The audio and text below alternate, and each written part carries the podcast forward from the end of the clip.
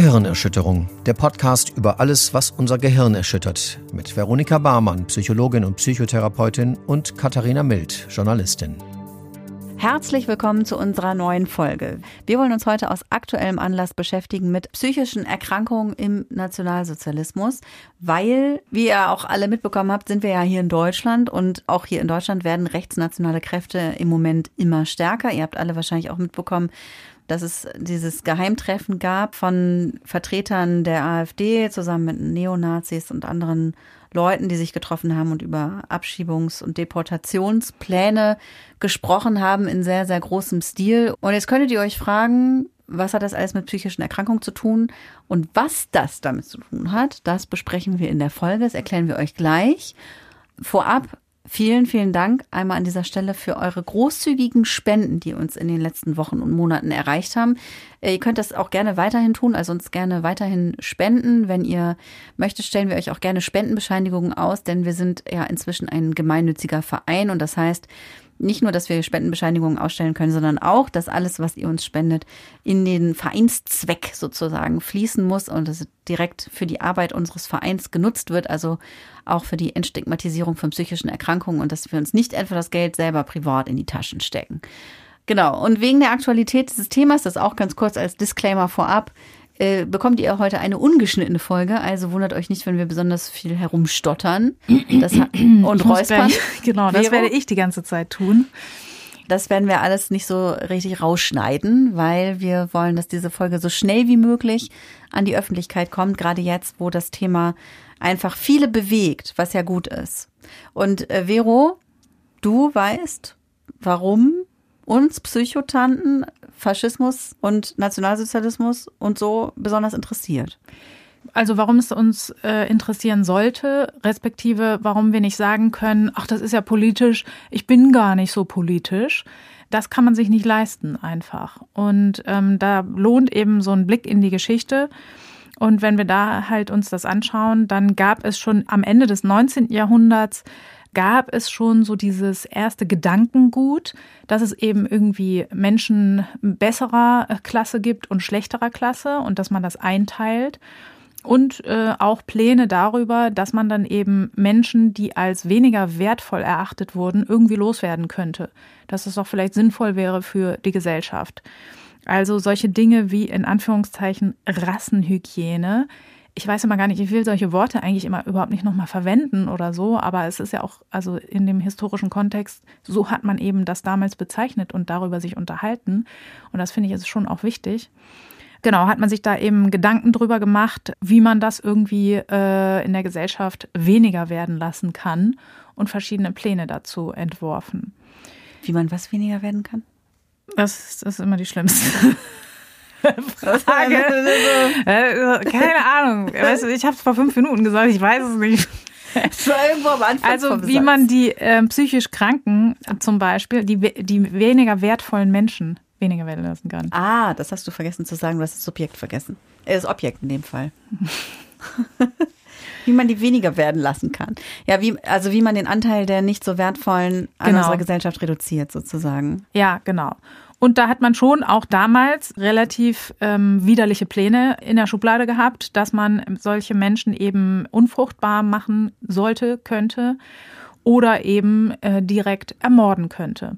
Und äh, damit langfristig angeblich dafür sorgt, dass eine Gesellschaft sich verbessert. Das finde ich immer das Allerschlimmste, ehrlich gesagt, daran. Weil eine Gesellschaft, die sowas macht, ist echt verloren. Also wirklich, da ist wirklich nichts Gutes mehr. Und dann gab es eben den Ersten Weltkrieg und äh, auch in den 30er Jahren eine starke Wirtschaftskrise. Und das ist ja auch immer so ein Phänomen. Da denke ich auch oft dran, Kriege werden geführt, wenn die Ressourcen knapp sind. Also wenn es allen Menschen gut geht, dann ist es auch, ähm, sind Menschen in ihrem Gedankengut viel weniger extrem. Man hat viel weniger Hass und Abwertung. Wenn es aber eben daran geht, ähm, dass es Menschen nicht gut geht, dann sind wir viel eher bereit, extreme Maßnahmen zu ergreifen, um uns selber wieder vermeintlich in äh, bessere Gewässer zu bringen.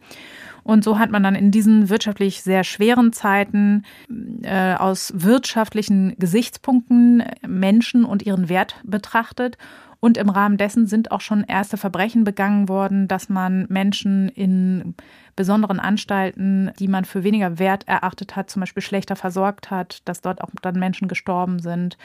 Am 14. Juli 1933 da kamen dann ja, die Nationalsozialisten waren da schon an der Macht und haben ihre Gesetze so geändert, wie sie sich das vorgestellt haben. Und da gab es dann eben das Gesetz zur Verhütung und das ist jetzt ein Zitat auch wieder, da auch da sind so viele schreckliche Worte drin. Ich finde das einfach ja, ekelhaft. Äh, zur Verhütung erbkranken Nachwuchses. Genau, und dieses Gesetz hat eben dazu geführt, dass man äh, Menschen auf Anzeige hin gegen ihren Willen sterilisiert hat.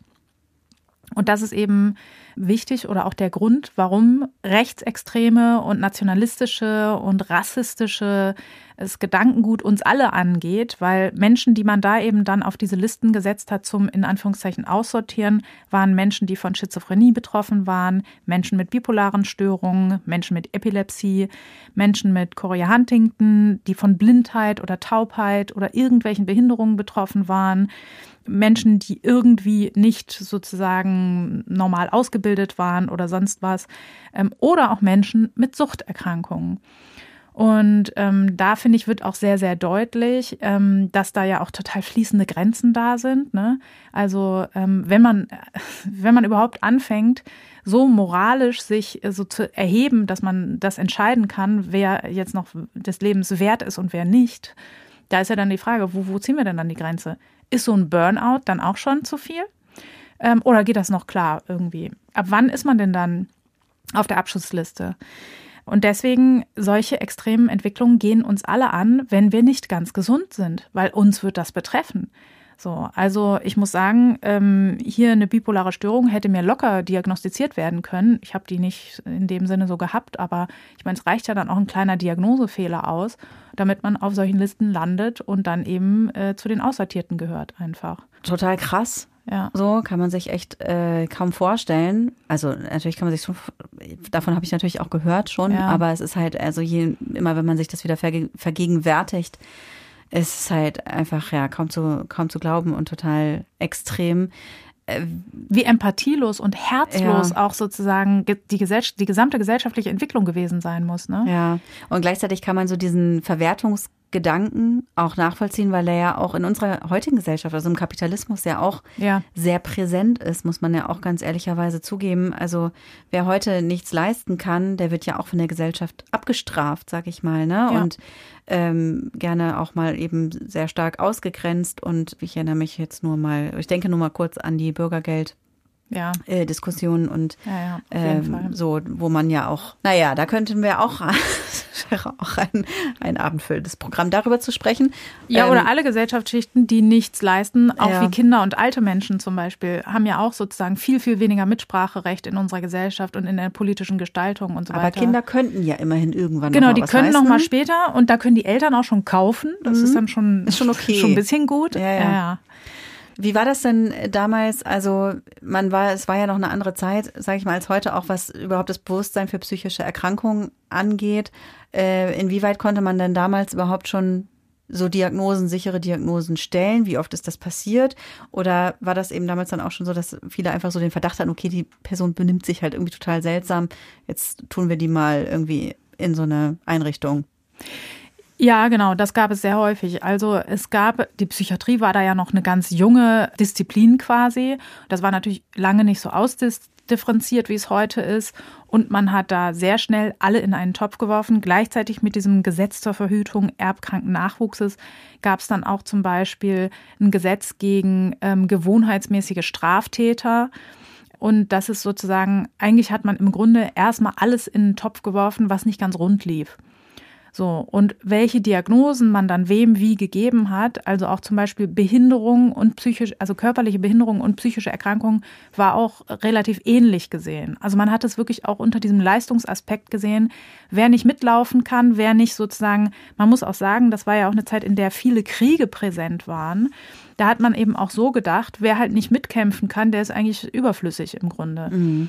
Und dementsprechend hat man sich natürlich weniger Mühe gegeben, äh, differenzierte Krankheitsbilder zu, ähm, zu diagnostizieren. Also die, die hier jetzt zum Beispiel auch genannt sind, Schizophrenie, bipolare Störung, äh, dann als nächstes Epilepsie.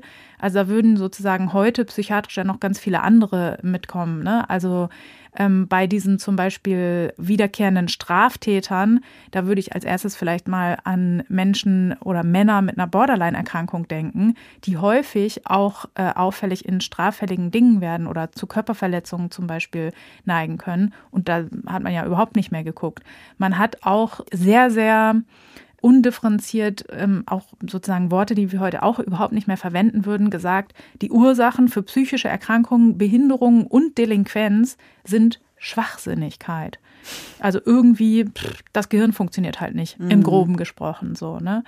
Und da gab es ja auch keine Diagnosewerke oder sonst irgendwas. Auch die Behandlungen waren ja nicht differenziert. Ne? Also was da in diesen sogenannten Nervenheilanstalten ähm, gemacht wurde, das war gar nicht äh, Psychotherapie im, im heutigen Sinne, kann man es sowieso nicht vergleichen. Aber da sind auch sehr aversive Methoden noch angewandt worden. Und das hatte, also die medizinische Ethik zum Beispiel ähm, hat damals eine viel geringere Rolle gespielt. Ne? Muss man auch sagen, nicht bei allen. Also es gab natürlich auch ähm, mitfühlende und gute Ärzte, auch Ärztinnen und es gab auch Neurologinnen und Psychiater, die, also meistens waren es Männer in der Zeit noch, aber ähm, die auf, auch differenzierter geguckt haben und die eben Menschen mit Respekt behandelt haben. Ich will das gar nicht eigentlich alles über einen Kamm scheren, aber politisch und das, was dann entschieden wurde, war also hatte überhaupt nichts mehr mit Heilbehandlungen zu tun oder mit einem Heilauftrag überhaupt. Ne? Also da war es auch so, man hat dann relativ schnell entschieden, wenn Menschen so und so lange krank waren, dann sind sie einfach nicht mehr heilbar. Dann sind sie verloren quasi. Genau. Mhm. Und das finde ich auch relativ spannend. Es ging auch nicht nur um geistige Erkrankungen, sondern da gibt es auch spannende Aufsätze oder Forschungsarbeiten dazu, dass der Krebsbegriff von den Nationalsozialisten erstens mal für ihre Propagandamaschinerie viel benutzt wurde. Also man hat da von Krebsgeschwür am Volkskörper gesprochen. Also man hat dieses Bild sozusagen von einer fortschreitenden, wachsenden Erkrankung eben auch für solche ja, ausgrenzenden Phänomene genutzt. Und dementsprechend ist das auch übergegangen, wenn jemand äh, erkrankt war, hat man in, gerade mit fortschreitenden wirtschaftlichen Mängeln äh, durch den Krieg, hat man dann eben sehr schnell gesagt, naja gut, äh, das ist jetzt auch zu teuer und zu aufwendig und so weiter. dann sagen wir mal, können wir auch gleich denjenigen umbringen. Und das hat man auch sehr häufig gemacht, wenn Menschen an Krebs erkrankt waren. Und da gibt es wirklich schreckliche Geschichten auch, wie Angehörige, äh, Ärzte gedrängt haben, Menschen umzubringen, weil sie eben an Krebs erkrankt waren, weil ähm, sie eben wirtschaftlich zu viel Schaden an äh, sozusagen dem Gesamtvolk dann, also sozusagen in deren Augen gebracht haben. Und ähm, ich kann immer, ich tue mich immer wahnsinnig schwer, das auszudrücken, weil das einfach so, ja, das sind so abstruse Vorstellungen und so, so, so herabwürdigende Worte und das ist irgendwie so respektlos dem Leben und Menschen gegenüber und so weiter. Ich kann das immer gar nicht zusammenfassen so richtig. Genau, und da gab es natürlich auch Ärzte, die sich geweigert haben. Aber man hat eben dann auch, ähm, also wirklich völlig den moralischen und ethischen Kompass komplett verloren. Auch ich finde das so äh, beeindruckend, weil es handelt sich hier um Menschen, die Medizin studiert haben, um heilen zu können. Also ich verstehe auch gar nicht, wie man auf dem Weg so abbiegen kann, ne? Mhm. Weil du musst ja irgendwann mal angetreten sein mit einem Interesse für Menschen, für Körper, für Zusammenhänge und dann plötzlich sozusagen auch die eigene Fähigkeit zu heilen also äh, einfach so mit Füßen treten. Also sozusagen, wie, wie, also wie kann das denn sein? Ne?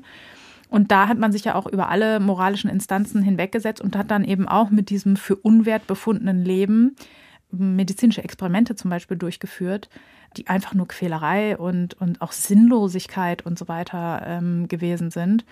Genau, also die berühmtesten äh, Fälle da sind natürlich in den Konzentrationslagern. Auch da sind medizinische Experimente durchgeführt worden, mhm. grausamster Art. Also das ist wirklich, da muss ich sagen, das kann ich mir auch immer gar nicht im Detail so angucken, weil ich da wirklich, ja, also das ist, äh, finde ich, also das ist so an Grausamkeit kannst du es einfach nicht mehr überbieten. Mhm.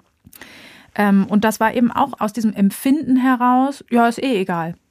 Also das kann jetzt eh nichts mehr beitragen oder so, dann ist auch egal, dann hat hier jemand auch äh, komplett seinen, seinen Wert verloren, sein Recht auf, auf Unversehrtheit, sein Recht auf Leid, Armut oder Abwesenheit von Leid und so weiter. Mhm. Ja, das war dann alles völlig egal und da hat man sich wirklich also brachialst drüber hinweggesetzt. Und das ist, ja, also kann man eigentlich gar nicht fassen im Grunde. Mhm.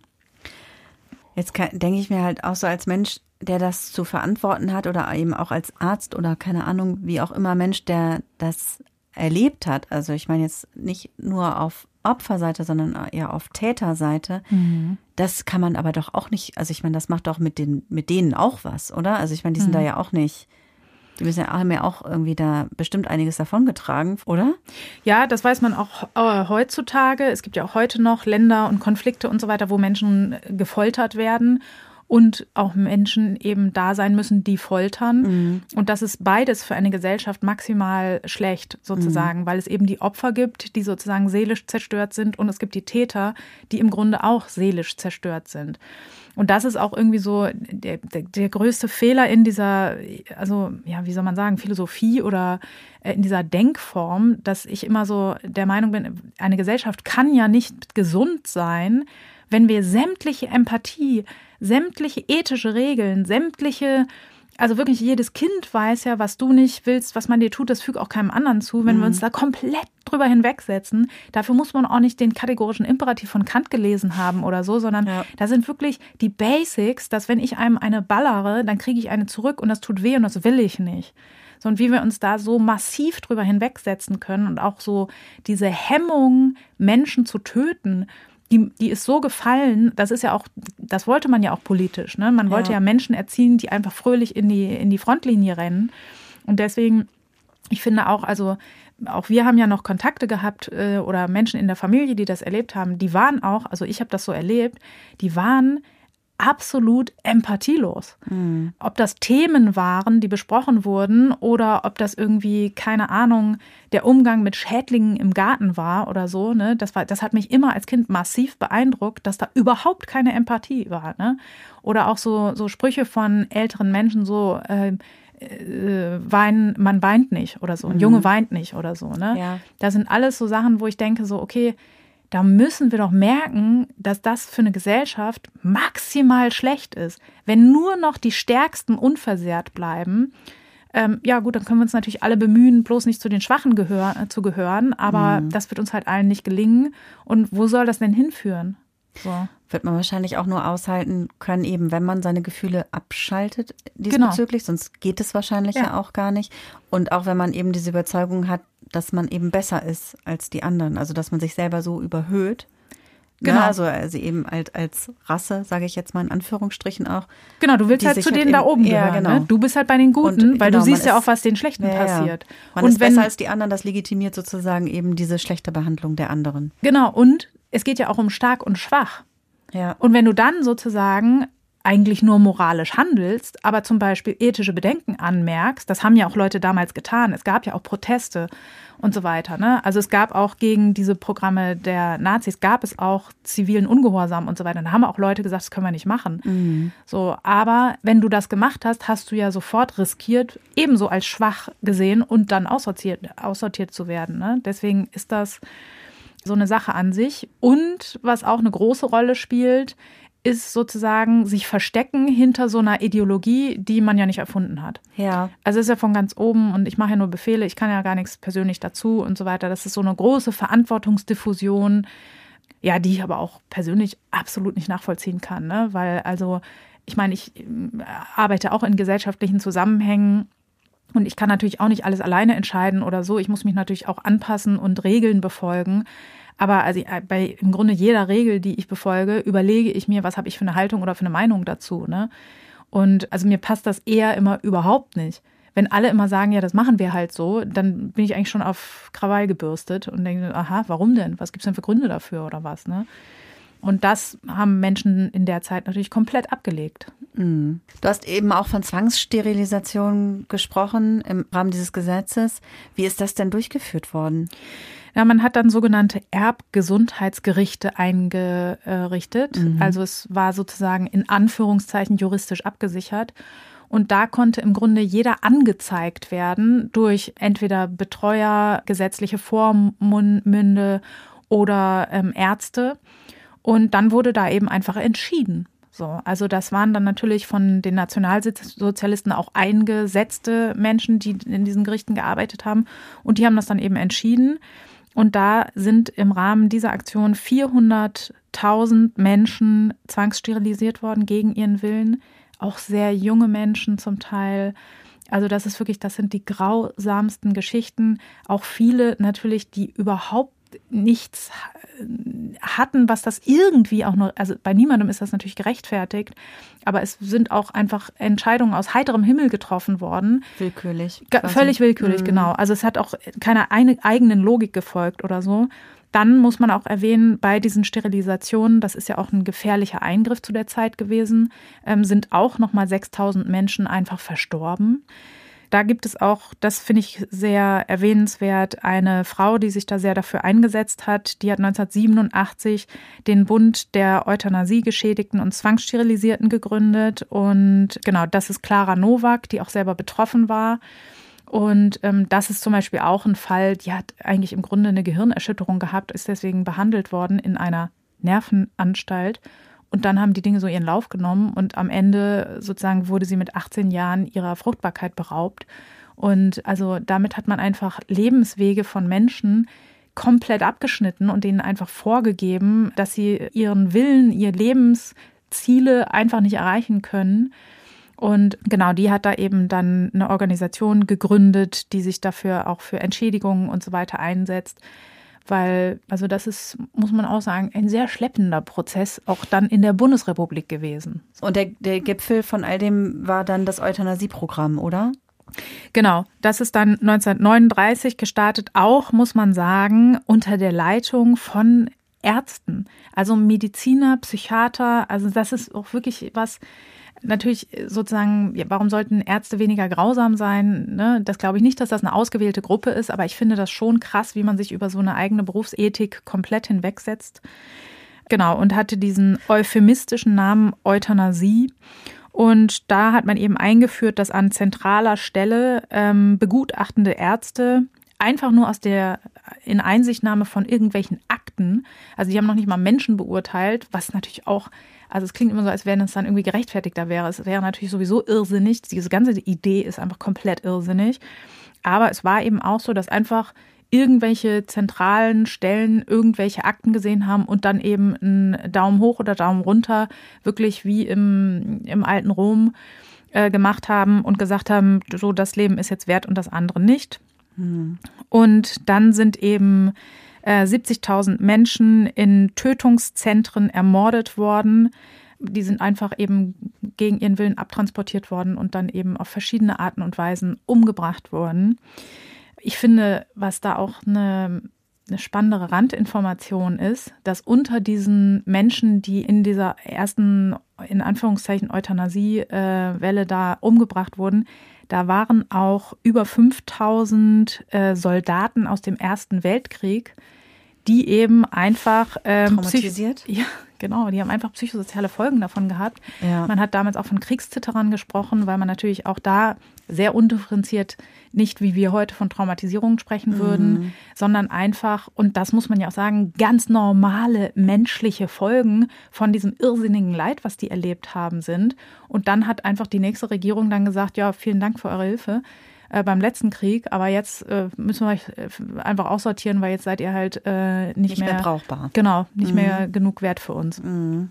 Und das ist wirklich auch, also diese, es ist wirklich so kurios, grotesk, äh, widerwärtig, was man sich da ausgedacht hat und ähm, was dann das auch für, für Blüten getragen hat. Das ist einfach, ja, krass. Im Rahmen dieser Programme wurden auch, das finde ich auch, also da fehlen einem die Worte, ähm, auch über 5000 ähm, physisch und psychisch kranke Kinder wurden ermordet. Also man hatte auch, ne, also ich meine, wer bei wer bringt denn Kinder um? So, es ist ja wirklich, also da kann man doch nicht sagen, das ist jetzt hier die, also ihr seid alle unwert, aber wir sind alle tipptopp. Mhm. Ich meine, man tickt doch nicht ganz richtig, wenn man zu sowas auch nur zu denken äh, in der Lage ist. Dann muss man sagen, gab es von Angehörigen und von Kirchenvertretern ähm, Proteste dagegen. Also es hat sich dann immer mehr, es kam immer mehr ans Licht und es haben natürlich immer mehr Menschen mitbekommen. Man hat das versucht, immer sozusagen unterm Teppich zu halten. Man hat dann irgendwelche Gründe angeführt, ähm, warum die Betroffenen verstorben sind, irgendwelche Lungenentzündungen oder was weiß ich, Grippen oder so sich da ausgedacht. Aber die Häufung und so weiter hat natürlich sozusagen das durchsickern lassen und dann gab es Proteste. Und dann wurde 1941 äh, offiziell dieses mit diesen Begutachtern eingeführte Euthanasieprogramm eingestellt. Mhm. Ja. Aber offiziell. Ja, genau. An dem Spoiler offiziell kann man schon hören. Natürlich hat man sich nicht überlegt, stimmt, war eine dumme Idee. Ähm, lass uns doch einfach Vielfalt zulassen und unsere ethischen Grundsätze uns wieder irgendwie aus dem Arsch ziehen oder so, sondern man hat natürlich einfach es auf eine andere Art und Weise weitergemacht. Mhm. Genau, und ähm, inoffiziell wurde dann eben einfach ähm, an die entsprechenden Leitungen von Einrichtungen ähm, dann Weisung gegeben, dass die eben die Menschen dann eben nicht mehr zentral organisiert, sondern dezentral eben mit Medikamenten umbringen sollten. Das haben sie auch getan.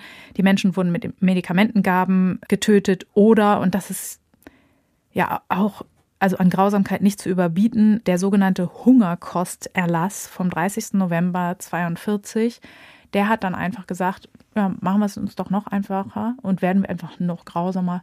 Lass uns die Leute einfach verhungern lassen.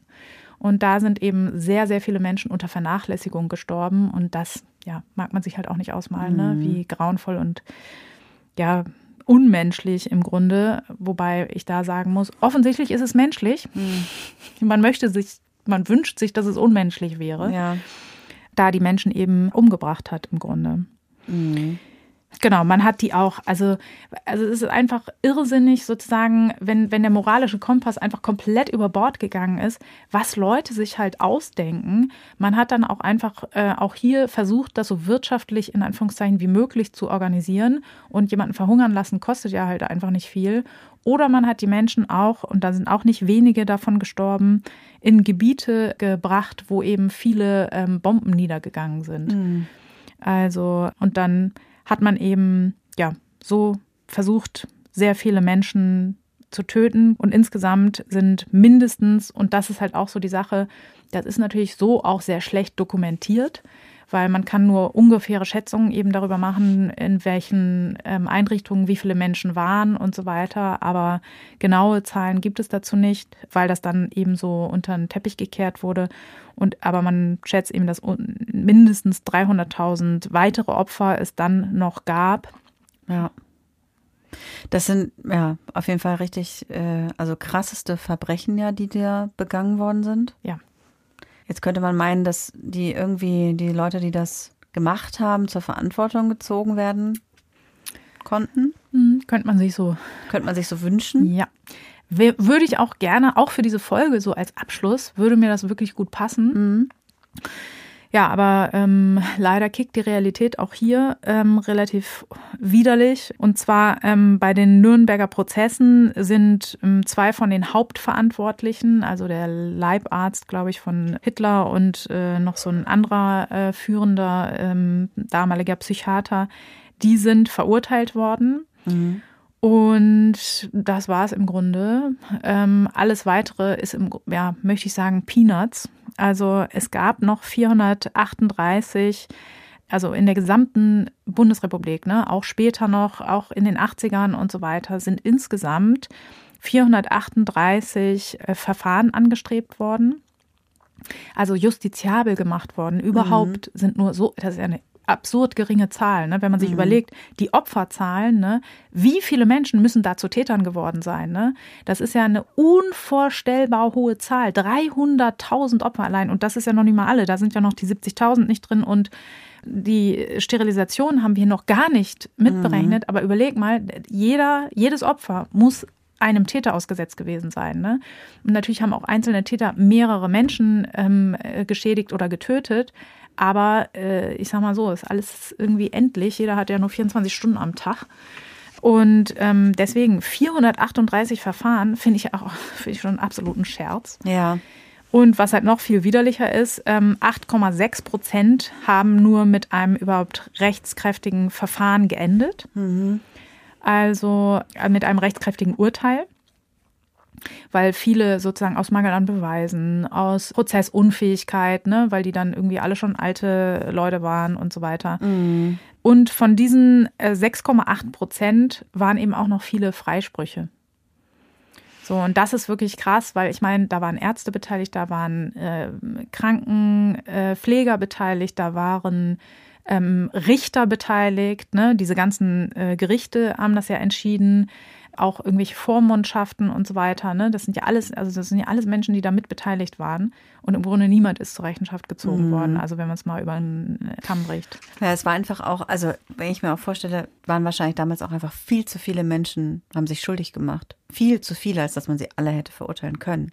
Naja, aber man hätte es verurteilen müssen. Ja, ja, ne? das ist absolut richtig. Ja, ja, absolut genau. richtig. Aber wahrscheinlich, also ich meine. Man genau, man halt, hat wahrscheinlich mh. einfach, das denke ich insgesamt immer, wenn insgesamt, ich so diese ja, frühe Bundesrepublik mir mhm. angucke und vor allen Dingen dann auch die 68er-Bewegung, die ja zu Recht gesagt haben, hier sind alles alte Nazis, das, das geht so nicht, ne?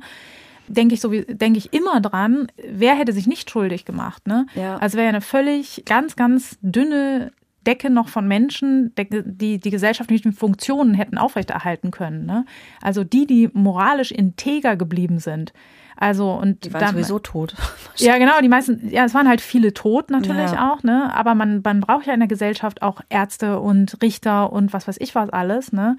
Und natürlich hat man da mal ein Auge zugedrückt, so, ne? Ja. Also diese Entnazifizierungsverfahren, ähm, das war ein Witz im ja. Gegensatz zu den Verbrechen, die begangen wurden. Ne? Mhm. Ja, aber es ist ja auf der anderen Seite, finde ich, ist es ja so frappierend, dass dann diese Täter einfach in so wichtigen Positionen weiter hocken geblieben sind. Ne? Also Ärzte, die sich wirklich massiver Kriegsverbrechen schuldig gemacht haben, haben dann ja einfach den Rest ihres Lebens darum praktiziert. So, ne? Ja. Ähm, und das ist wirklich schon, schon krass, dass einfach sozusagen solche Verbrecher so viel Verantwortung in unserer Gesellschaft dann getragen haben. Also inzwischen kann man ja von haben sprechen, weil wenige irgendwie noch on duty sind, so, aber. Mhm. Ja, so wundert das auch nicht, dass so viele der Gedanken halt, sie waren lange leiser, aber sie sind halt nicht komplett. Richtig. Ausgestorben. Richtig. Sozusagen. Ja. Ich glaube auch, das ist einer der Hauptgründe, weil wir eben ganz mit ganz vielen Sachen uns nicht auseinandergesetzt haben. Im mhm. Großen nicht und aber auch vor allen Dingen in so, so Familienzusammenhängen nicht. Ne? Also wer hat denn schon die, die Rolle der Großeltern wirklich offen und genau durchdiskutiert in Familien so, ne? Und das kann natürlich dazu führen, wenn wir Sachen unter den Tisch kehren und unter den Teppich, dann ist natürlich super, dann kommen uns da neue Ideen halt gar nicht so alt vor, wie sie eigentlich sind. So. Ja, absolut. Jetzt habt ihr vielleicht einen kleinen Einblick, warum wir uns äh, damit nochmal oder warum wir gedacht haben, es ist wichtig, das auch nochmal, sich damit auch nochmal auseinanderzusetzen, welche Rolle psychische Erkrankungen im Nationalsozialismus gespielt haben. Und auch wenn das jetzt im Moment nicht explizit darüber gesprochen wird, so glaube ich, ja, also alleine der Verwertungsgedanke ja. ist einer, der in unserer Gesellschaft jetzt schon sehr, sehr präsent ist und mit dem Erstarken von diesen rechtsnationalen Kräften, muss man einfach sehr, sehr aufpassen. Ja, und wow. im Faschismus und in totalitären Systemen werden als erstes die von der Klippe springen, die sowieso schon stigmatisiert sind. Ja. Also das ist immer so eine Sache, sich überlegen, oh, da sollen Leute abgeschoben werden. Naja, ja, aber ich, mich ja nicht. Genau, das wird uns alle betreffen. Jeder, der nicht hundertprozentige Stärke sein gesamtes Leben lang zeigt und wir werden alle irgendwann alt oder dement, so, den wird das betreffen. Und deswegen, wenn wir psychisch erkrankt sind, dann gehen uns Nazis was an. Und auch wenn wir selber gar nicht betroffen sind, ist es trotzdem wichtig. Ja, in welcher Gesellschaft wir leben wollen, ne? Ja, ja auf jeden Fall. Ja. So, vielen Dank, Vero, für die Gehirnerschütterung und euch da draußen vielen, vielen Dank fürs Zuhören. Wenn ihr Ideen habt, worüber wir hier mal sprechen sollen oder wenn ihr ansonsten irgendwelche Art von Feedback habt oder Fragen oder Anregungen oder Kommentare oder keine Ahnung, schreibt uns gerne und hinterlasst uns Sternchen und all so ein Kram, was auch immer es alles so gibt. Beim nächsten Mal erklären wir, warum Menschen so sind. Ja, genau, stimmt. Wir können ja schon mal teasen. Ja. In der nächsten Folge, genau, geht es genau darum, warum men werden Menschen zu Faschisten? Wie geht das? Genau, und was können wir alle tun, um das nicht zu so verhindern? kommt. Ja, Genau. genau. So sieht's aus. Macht es gut und bis zur nächsten Folge. Das war Gehirnerschütterung, der Podcast über alles, was unser Gehirn erschüttert. Alle Folgen, Infos über das Projekt und wie ihr es unterstützen könnt, findet ihr auf gehirnerschütterung.com. Gehirnerschütterung mit UE.